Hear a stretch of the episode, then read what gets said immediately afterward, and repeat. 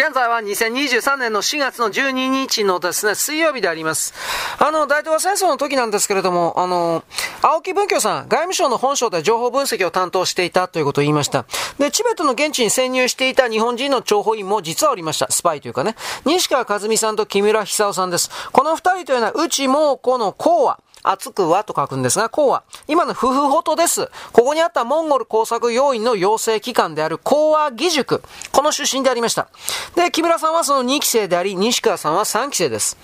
西川和美さんというのは1918年、大正7年山口県生まれ。で、1936年、福岡の名門のですね、周遊館中学を卒業しまして、で、大陸に飛びまして、満鉄に入社しました。満州鉄道ですね。で、満州やですね、河北各地に勤務したんですが、給与生活、月給生活に飽き足らずですね、諜報員、スパイを志して講和技術に、技塾に応募しました。で、入塾以前に社会人経験がありましたので、塾生中の最年長の人であったわけです。で、最初の1年間においてはモンゴル語、で、北京語、ロシア語、現地の地理、歴史、政治、経済の学習と軍事訓練をずっとやってました。で、その後さらに1年間、モンゴル人のですね、ラマソートを、まあ、住居、生活を共にして、一つの一人のモンゴル人になりきるべく、その風俗習慣を徹底的にその体に叩き込みました。で、すでに大東亜戦争に突入しておりました、1943年です。西川さんは、超過校領事館の調査員という肩書きで、東条英機首相のですね、西北シナに潜入して、シナの返球、返教民族の友人となって永住せよという密命を受けます。で、同年の10月、西川さんは、モンゴル人ロブサン参謀という名前で、モンゴル人の一行に加わって、青海省に向けて出発します。以後、終戦を挟んだ8年間、アジアの大陸各地をうろうろと奉公することが始まります。で、当時、内モンゴルというのは日本の勢力圏だったんですが、その西の方、西方に位置するネイカ省、甘粛省、青海省、これは敵地です。敵の場所ですね。で、中国国民党、中国共産党の漢人、モンゴル人、チベット人、ウイグル人、各民族。あとは当時ですね、ドンガン人と呼ばれた海民。これはあのイスラム教徒です。ドンガン人と呼ばれた海民。中国ミスリムの諸勢力が軍友割拠してしのぎを削る非常に危険な場所でありました。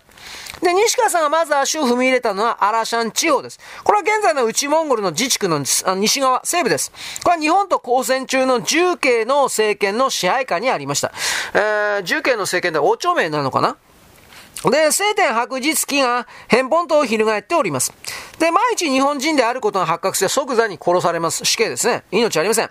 で、この地で西川さんというのはミッドウェイとガダルカナールで日本軍が全滅したという伝丹、宣伝ビラーですね。これを見つけて、重慶の政権がですね、反日政権に、宣伝に共本している、必死になっているということを目の当たりにしているわけです。だけど現地のモンゴル人たちというのは、いわゆるラマソにまで国民党への入党を迫る強制する、重慶の側の圧迫、プレッシャーに反感をを抱いておりました。むしろ日本軍のアラシャン進出を望む声が少なくないということを、西川さんは、まあ、報告を出してるわけですね。で、あるモンゴル人のラマソーが、まあ、コア特務機関、金田坊の名称を西川さんに示して、とてもいい人だった。俺は日本人が大好きだ。というふうに明言したわけです。これも記録としてですね、日本に送られております。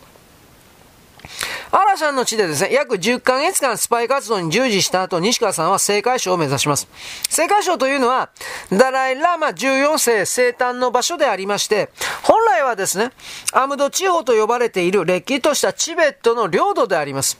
で、当時はバホホーというですね、海民の、つまりイスラム教徒集団軍閥の支配下にありました。で、西川さんはラクダ引きに身をやつし、まあ、化けて、で、青海省の省の都、青年にあるですね、タールデラといったチベット仏教の聖地に、えー、参拝するような巡礼団に加わりました。で、青年に向かう途中ですね、西川さん、ソ連からの炎症ルートを目撃。北方からですね、ドラム缶とか兵器を満載したトラック隊が土煙上げて姿を現しまして、で、航空機がですね、甘粛省の、まあ、省の都、蘭州ですね、この方面に爆音を上げつつ飛び去っていった。これらも報告書で出てます。この辺だってね、結構本出てるんですよね、これ、実は。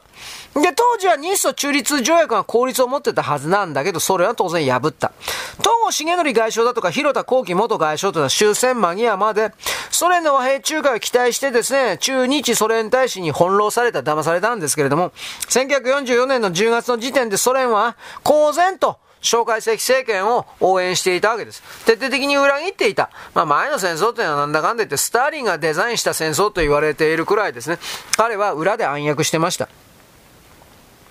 で、あのー、西川一蔵さんですね。一蔵さんでよかったと思うけど、和美さんだったかな。まあ、帰還命令出たんですね、実は本当のこと言えば。だけれども、あのー、無視したんですね、確かね。大東亜戦争ももう終わりの頃、末期に近い1945年の1月なんです。青年で諜報か、スパイ活動、諜報活動にしていた、当たっていた西川さんのもとに悲しい知らせ。つまりこれは帰還命令です。帰れという。で、命の危険に常時さらされる敵地からの帰還命令が悲しいというのはおかしな話ですが、その時の心情、西川さんはですね、命を投げ捨てた熱情で燃えていた私にとっては引き上げていく気持ちは頭からなかった。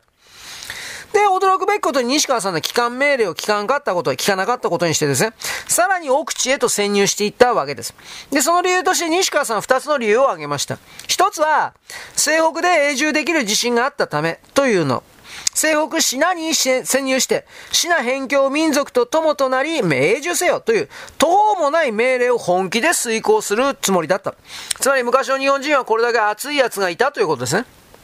未知の国への憧れと冒険を想像しただけでも私の心は踊り、その前には根空とか死とかはあまりにも小さいものであり、ただ息と希望だけは炎のように燃え下がっていたと、10回しております。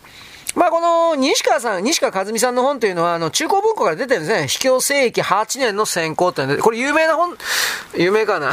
まあまあ、あんまり読んでる人いないですよね。この西川さんの本って。まあ、最近なんか出ましたよね。西川さんのことあ、あの、ああの、有名な作家さん書いたやつ。俺名前忘れちゃったよ。値段高いから俺買ってないんだ。3000円ぐらいしたんじゃなかったっけ？まあそんなわけでですね、西川さん、つまり昔の日本人はこういう残地調査、残地スパイという形における非常に使命感に燃えた人がいっぱいいたから、まだ日本という国が保たれていたという視点、これは忘れないでいただきたい。で、もう一つ、二つ目の理由ですが、これさらにあの、びっくり。インドに進出しようとしていた皇軍、日本軍ですね。あと、シナ、中国の背後を包囲する内蒙古軍。そして、西北のシナ、チベット諸民族を、手を握らせる大きな中国、シナ包囲戦線を固めてみたいという途方もない夢を、戦術を、ここまで行くと戦略ですね。これを描いていたからです。アンチコミンテルン同盟。中国という、う存在を大きな一つの塊とするなら、その塊の外側をですね、数珠みたいなもので、うん、樽のタガみたいなもので囲ってしまう。で、それら中国が内側から出ようとしたところを潰してしまう。だからこれらが、いわゆるあの、麻生総理が唱えたダイヤモンド、なんだっけ、セキュリティ。そして、えー、安倍総理が育てたですね、えー、クワッド。そういうことに全部繋がっています。つまりこれ戦前からあった考えなんです。この、えー、反響反響防波堤、反響回路、あとなんだっけ、まあいろいろなことはあるんですけど、これは、これはですね、西北民族の包囲網を持ってシナを攻略するという一大政策です。蒙古族、チベット族を友達として、漢民族を包囲する体制を作り上げることこそ、シナ事変解決の鍵であったと。西川さんはこの時点で早くもですね、気づいて実際の行動をしたということは素晴らしいことです。まあこれがですね、あのー、なんていうか、日本の広大な、これ僕も頭ずドカーンとか包んで、てか、トンカチで叩かれたようなすごい衝撃あったんですが、この戦前の時代にこんなことを考えて、そして自分の肉体で自分の行動で実際にやったや、大和男児というかですね、いたというのがどんだけすごいことかということ、わか、わかんない人が多いんですよね。はっきり言うけど。まあはっきり言って、無双、古代妄想の類ですが、絶対にできるのだと信じて実際に行動できるんですか？ということ。西川さん実際に行動したんですよ。そこら辺がやっぱり昔の日本人の胆力が、腹が据わってるというかエネルギーがあるというか、そういうものじゃないですかね。ということで、西川さんというのは1945年の9月なんですけど、ラサにようやく、というかついに到達します。チベット。で、すでに大東戦争は実は終わってるんですね。1945年9月だから。西川さんもラサで日本はアトムボムボという爆弾で全滅してしまったそうだという噂を耳にして愕然となったんです。まあ、説明せんでもわかりますね。原爆のことです。で、ラサに住んでる中国人たちが抗日戦争の勝利をやって提灯行列をした。興味深いというのは、チベット人がその中国人の行列に石を投げた、投石したという事実。なぜ投石するのと西川はモンゴル人のふりして尋ねるとですね、チベット人たちは、同じ兄弟のようなアジアの一国が負けたからといって何も喜び騒ぐ必要はないのだと投石した理由を説明してくれたという。つまり第二次世界大戦大東亜戦争というものを人種間戦争と捉えたときに、日本というのは有色人種の代表者として、これらの、なんというかな、白人勢力と戦ったという認識を持っている黒人たち、アフリカ、そして南米、そして中国。中国は中国共産党たちはですね、どうしようもないけど、アジア人たち、遊牧人たちは違うんですね。そういうことの新しい見方を私はあなたにどうしても獲得していただきたい。なぜならば戦後の教育というのは、歴史教育というのは、中国、アメリカの優勢主義者たちによって徹底的におかしなことになってるからです。はい、よろしく。ごきげんよう。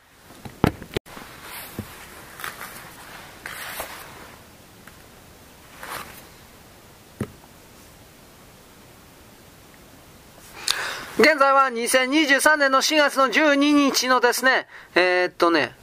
水曜日です。あの、中国で少し前にですね、白髪革命、白紙革命というのがありました。で、彼らはですね、自由が欲しいとか、あとはですね、中国におけるですね、ロックダウンとかいろいろ含めて不自由がおかしいであるとか、自由が失うとか何かというふうな、今までですね、そういうことを言わなかったんだけれども、そこからちょっと言うようになった的な。だけど我々は日本人なんで、自由が欲しいというスローガンはちょっと心に響かないわけです。なぜならば我々には、仮初めではあるが、自由があるからです。で、本当のことを言えば中国人にも本当はですね、あのー、響かないわけです。なぜかといえば、ゼロコロナの政策の以前においては、中国では、政治を批判さえしなければ、政治的主張さえしなければ、基本的には日常生活は日本と変わらず比較的自由だったという事実があります。あのー、天安門事件の時ですらですね、学生だったような人っていうのは、自由とか民主化を叫ぶような当時の学生においても、自分たちは不自由である。すごく束縛されているというふうな切実な制限された体験がなかったんです。だから言うほどそんなに不自由じゃなかったんです。あの、公衛兵の時代だとか、そういう造反有利とか、ああいう時代じゃなかったんです。で、ゼロコロナの政策の下を、元を生きる学生というのは、行動も外出も移動も全部自由奪われて、で、なおかつ政府が動員した白ずくめの人たち、いやまあ、大きい城と書いてダーバイって言うんですが、白い防護服着た変な人たちいたでしょう。で、この人は非常にあの横暴なですね、暴力沙汰を含める規則、規制でですね、独裁権力がどんだけ怖いか。愚かな政策によって人々の全てが奪うということ、実際の体験として、まあ、体に刻み込んだわけです。この世界というのは体験を重んじます。それをしなければわからないというのもあるでしょうが。故にゼロコロナ政策に対する反発というものが自由が欲しい独裁反対というふうになるわけです。つまりこの政治的スローガンがここに直結する。まあ、あのー、なんていうかね、ゼロコロナのあの政策がなかったらこんなことは言わなかったでしょう。それは言い切れますね。もちろんですね、今回みたいに一回の民主運動で体制が崩壊することは絶対にありません。次になんかきっかけがあっても、ではそれも抑え込むでしょう。今回のデモの何倍もの威力で爆発しても抑え込むでしょう。はっきり言って。抑え込むけれども、それやると国民との対立というものがあらわになって、なかなかに修復することはできないとは思います。まあそれでも抑え込むでしょう。で、白紙の乱というのは、習近平政権にも一応それなりのダメージを与えました。僕はそんなに大きなダメージを与えてと思っておりません。なぜならば、まあ今はなかったことになってるしね、少なくとも外側世界に今でも、この白紙革命ってのは各町々で勃発的に散発的に起きてるらしいが、まあ日本には西側世界に一切情報出てないですからね、もう今では。まあ、中国共産党はどっちにしたって自らの政策を反映してですね、試みて、やり方を変えるか、それはないでしょう。いつもの通りですね、海外に敵がいる敵対勢力の浸透のせいである。そのせいで若者たちが思想的に精神的に間違った方向に走ったのだと誰かが降りて結論付けるわけです。で、その結果、思想的引き締めと洗脳教育と言論統制に今以上にますます力を入れるわけです。だけどここに反共産党の政治運動が、でもなんでこの中国で勃発したのかということ。おそらくは、なんですが、大きく3つの原因が要因があるであろうということ。一つは、習近平政権のゼロコロナ政策に反対する国民の反発です。まあ、何年間もやっちゃったから2年ぐらいやったんでしょう結局ね。あ、3年か、3年ぐらいやりましたね。極端で乱暴なゼロコロナ政策が執行された。ね、あの、デパートで買い物していて、一人でも見つかったらデパートから出してもらえなかったとか、なんかめちゃめちゃその当時見ましたね。いろんなネットでね、情報は。だ例えばですね、あのー、中国にはそんなに大きな町ではない生徒。まあでも大都会、中国からすればでかくないけど、日本からすればでかいと思うんだけど、生徒というのは、中国の南西部にあります、四川省の都市なんですね。人口はそれでも2000万人以上、2200、300。だから東京よりもはるかに人間がいます。2000万人以上の大都会ではあります。日本基準で言えば。でも中国だったら都会って言ったら1億人ぐらいダメなんですね。まあ置いといて。そこは2022年の9月の1日なんですが、突然都市封鎖されました。封鎖された理由というのは1日の新型コロナ新規感染者数が150人を超えたからという、そんなもんぐらいでやるねと思うけど、で、新規感染者が8月31日に1日157人をなった途端に、9月1日に、翌日に大都市をロックダウンしたわけです。極端なやり方ですね。この極端実感というか、あの、東京都その時どうだったか、1日の新規感染者数。新規感染者数は大体そのあたりで14,550人で、1万人超えていたけど、東京は別にロックダウンしませんでした。通常の市民生活がなんだかんだ言うけど営まれていたわけです。ウィズコロナというよりも止めちゃったらもう経済終わるという、ね、もうみんなそう思ってたからね。で、それに対して東京の100分の1、150人程度の新規感染者で、2000万人の都市を止める。家から一歩も出てはならないと命令して守らせた。あのー、家の中で病人がですね、重篤、重病になっても、封じ込められておりますから、病院に行くことはできません。産気づいても産婦人科に行けなかったんですね。どんなんやと思った、どうしたんですかね、これ本当に。で、病院に行けない人々が自宅で亡くなってしまうという産地が市内各所で起きました。でも一瞬報道出たけど、全部封じ込められましたね。で、消費活動も生産活動も止まって経済ももちろん停滞しました。自由だけではなくて日常生活も失うような異常な政策に対するような国民全体の我慢、忍耐。まあ、限界超えてたわけですね。3年間もやったからね。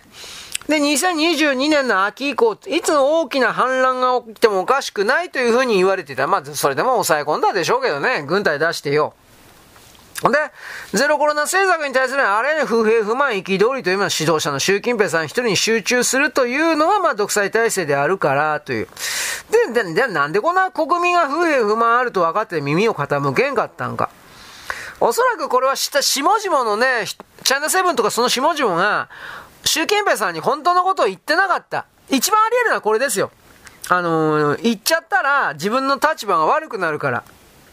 伝えたものは叱責されるから、間違いなく。で、降格されたら、地方に飛ばされたり、クビにされたら、そうです終わりですからね、生活が。だから側近はもっとより各地の幹部も不都合な真実は上には報告しないわけです。国民に不平不満があるなんてちょっとでも報告したらですね、それは自分自身報告した人間が習近平さんに不信感を持たれて、それは飛ばされたりクビにされたりするでしょう。つまり今回のデモで国民の不満が表面化したということで、習近平主席は問題の重大性に気づいたということで、うろたえた。一つはこの見方あるかもしれません。だけどガス抜きをしていたということもあるがちょっとわかんないですね。まあ、二つ目はね、やっぱり深刻な経済の低迷であります。中国経済というのは、鄧小平さんが、あの、改革開放をやったんで、高度経済成長になった。ところが完全にこれ終わってたんですね、どう考えたって習近平さんの時代で。コロナ禍と言われる、コロナが始まる前だから2020年の前の段階で、絶賛、えー、停滞中というか止まってる中というか、ね、沈下中だったわけです。大きな原因は何かというと、個人消費が不振だったこと。で、安い労働力の確保ができなくなったこと。から輸出の不振。つまり、値段が上がっていったんですね。コストが上がっていった。あと、過剰な不動産投資で不動産市場の崩壊が挙げられた。まあ、恒大集団とかいろいろ。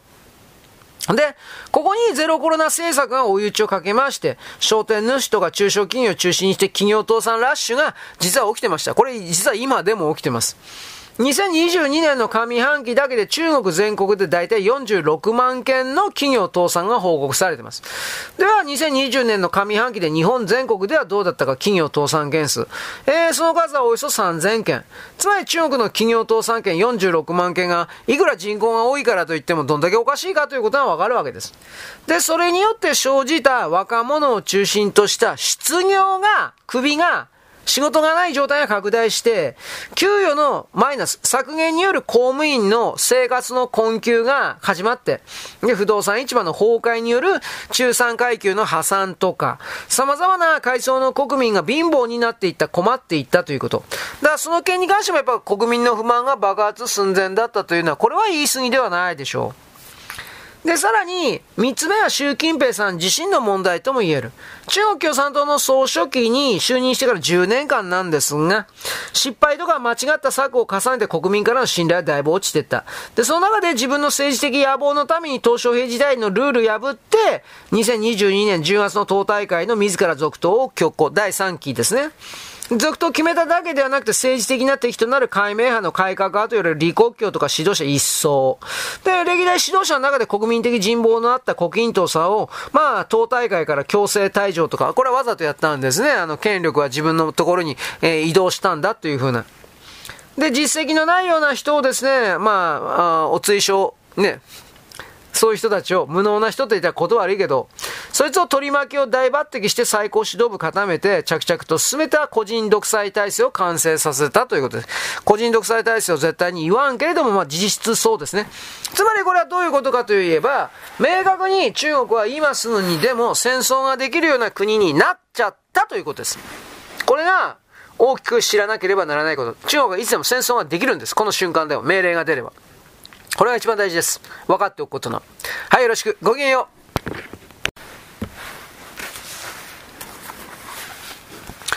現在は2023年の4月の12日の水曜日であります。まあ、641年ですね、除名天皇、記名じゃない、除名でいいかな。まあ、天皇が崩御されましてですね、いろいろと、あの、権力の闘争が起きた。蘇我さんはですね、いわゆるあの、大天の王子、えー、王？山の大江のだから大江の王子でいいのかな？まあ、時期の高等のですね、時期天皇にすると決めたんですが、そうすると聖徳太子のですね、山の、山瀬大江の王子、大王。もう、もうようわからんわ。まあ、これがですね、邪魔になったわけですですね、これでとにかくぶっ殺したわけです。山田さんを自殺に追い込んだということ。で、次期後継決まったんですけれども、やられる前にやれっていうことで中野大江の王子が立ち上がったというこの言い方になりますね。応募きば、応募極まったわけです。蘇我さんというのは、中野大江の王子と中野の鎌足さんがですね、はきりこの蘇我をぶっ殺すべしというふうに決めていったわけです。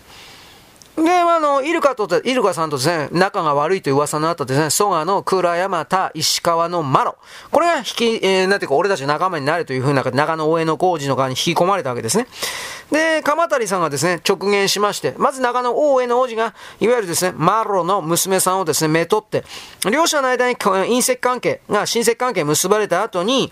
防御の全容がマロに打ち明けられたという流れ。で、マロはですね、もともとその本家というか、それが嫌いだったんで、一都への方に同意したという。で、鎌谷さんがさらに推薦してですね、二人の死客暗殺者。これがですね、選抜されたわけです。えー、沢市の丸でいいのかな？あと、桂木、なんたらかんたら。まあ、あの、佐伯さんもですね、佐伯市の丸か。まあ、佐伯さんもですね、天孫降臨にですね、随伴して先導したですね、天の押し日の御事をですね、スタートとするような名流の豪族であります。常々からその、まあ、あの、渡来人というか、まあ、中国人というか、まあ、蘇我さんのことは嫌いだったということ。蘇我イルカが消えてですね、蘇我の縁日の周辺にありました大和綾の値というのは立場を変えましてですね。で、まあ、大和の綾の値というのが、いわゆるこの、蘇我さんのですね、あの、暗殺者、道具となって、いろいろと人をぶっ殺しまくってたわけですが、蘇春天皇を殺したのもこじゃなかったっけまあ、立場変えまして、中の大江の王子に投降して、で、逃げました。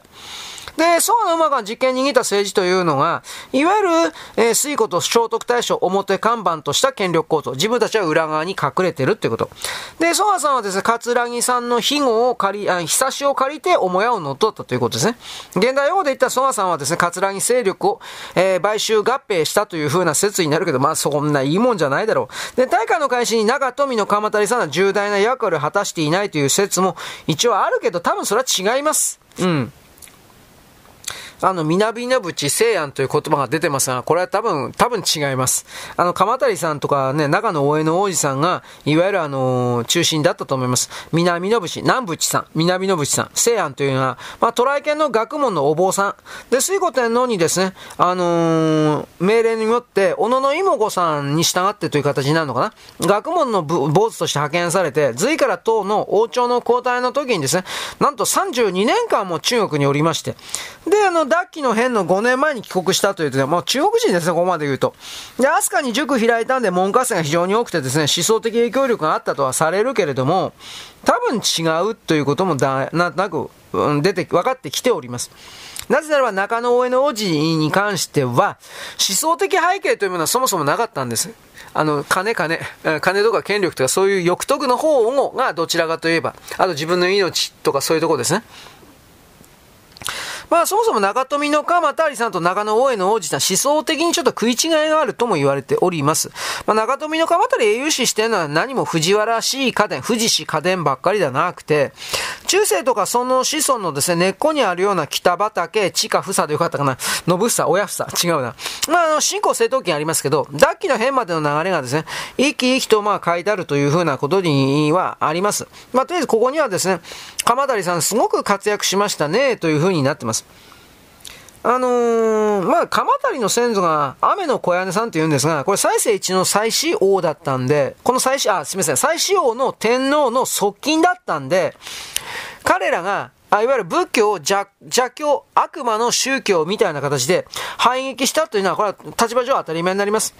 で、長富の鎌谷さんは間違いなく重要な役割を担ったのは、まあ当然でございます。で、天智天皇というのは崩御間際に鎌谷さんを呼んでですね、藤原姓を与えた。もうすごく優遇したわけです。まあこれはもう藤原不人さんの存在があったということ。まあ結局それは、鎌谷さんに藤原姓を与えたということは、天地さんの事実上の息子であるですね、藤原というか不人さんに与えたということになります。で、鎌谷さんが最初に接近したのは誰かといったらカルノミコになりますね。で、後の皇徳天皇のことでございます。で、はらんでいた愛人を鎌谷に下げ渡したと。で、その子供は東へ留学した上へ、上へ承認ですね。鎌谷の長男とされるけど。で、帰国後でもすぐ死んだ。殺されたんかもしれんけどね。だから毒殺説もあります。皇家、えー、皇統のですね、後目争いにこの人は邪魔になったわけですね。だ多分若くして死んだってのは古代においては大体毒殺が多いということ。で、鎌谷さんはカルノミ家に不満を抱いえたというのは政治原則が、まず、希薄、まあ、だから政治的な、なんていうかな、信念がなかったということでしょうかね。だから大胆な行動を起こせない。こいつと一緒に組んでいては、ということで。仏法尊び神と、えー、過労、過労ず、穴、穴ずりたも、えー、侮っている。で、聖国根社の木を降りたもね、え類、これなり人となり、恵みまして、えー、銃を好みたも、まあ中国美意気だったということですね、はい、話が。仏法の流行に乗るような契約さと神道への無理解のやりきれなさとかがカルノミコから離れたとされる。鎌谷さんがね。で、鎌谷さんの次男というのは藤原の不人ですよね。結局さっき言いましたけれども。うん、だから、あの、幸福寺の演技、大鏡、あと、公家、えー、公行部人ですね。いろいろありますけど、藤原不人さんが天智天皇の娯楽院と、これは明確に書いてるわけです。だからまあ、天皇の子供だったわけですね。で、天智天皇の娯楽院だったとしたらですね、以後の藤原一族の映画と繁栄というのは、まあ当たり前ですよね。こう天皇が、天皇の子供がいるわけですから。で、藤原の不人さんが隠し子だったから、娯楽院イコール隠し子ですが、隠し子だったから、藤原一門はあれだけの映画を勝ち得た。でもこの説というのは、まあ中世では常識だったでありまして、大鏡ですらそれを書いております。長富の角あたりという人は、まあ、あのー、39代になるですね、帝を天智天皇と言うけれども、この帝の時になって初めて、その本拠の地名に、おまあ、基づいてですね、鎌足の大臣の御名前が、御姓が藤原となった。お、お改まりになったわけですと、あるわけです。で、この世の藤原のはじめ、開祖、始祖、始祖にはですね、内大臣鎌足公が終わて申し上げると、藤原氏の末裔から多くの天皇皇后大臣公家が様々にお出になりましたと。で、この鎌足公を天地天皇は非常に大戦ご寵愛をおさばして、で、ご自分のですね、女子を一人この大臣にお譲りになった。で、この時に腹の中いたわけですね。その時の女子は普通の体ではご解任されておりましたんで、天皇が思い召されたことには、この女子の解任してるが男ならば大臣のことしよう。女ならば自分のことしようと考えになって鎌足大臣に仰せられるには、男ならばそなたの子にせよと。女ならば私の子にしようと。で、男だったと。それが不人さんだったわけですね。で、まあ結局、まあ、あの、内大臣、鎌足さんのお子になさいましたというふうに、大鏡にわざわざ書いてあるわけですが、まあ結局、これが明らかにですね、このことによって、えー、藤原さんがですね、天皇と親戚というか、なんというか、まあ明確でしょ？だから、藤原家の栄養映画。まあ僕たちいろんな文化文物でこれ知ってるわけです。日本書紀の編纂過程によって藤原の不人さんが深く介入したことはこれ明白に分かっています。藤原ファミリーに不都合な真実というのは削除されるか表現がぼかされました。曖昧にされました。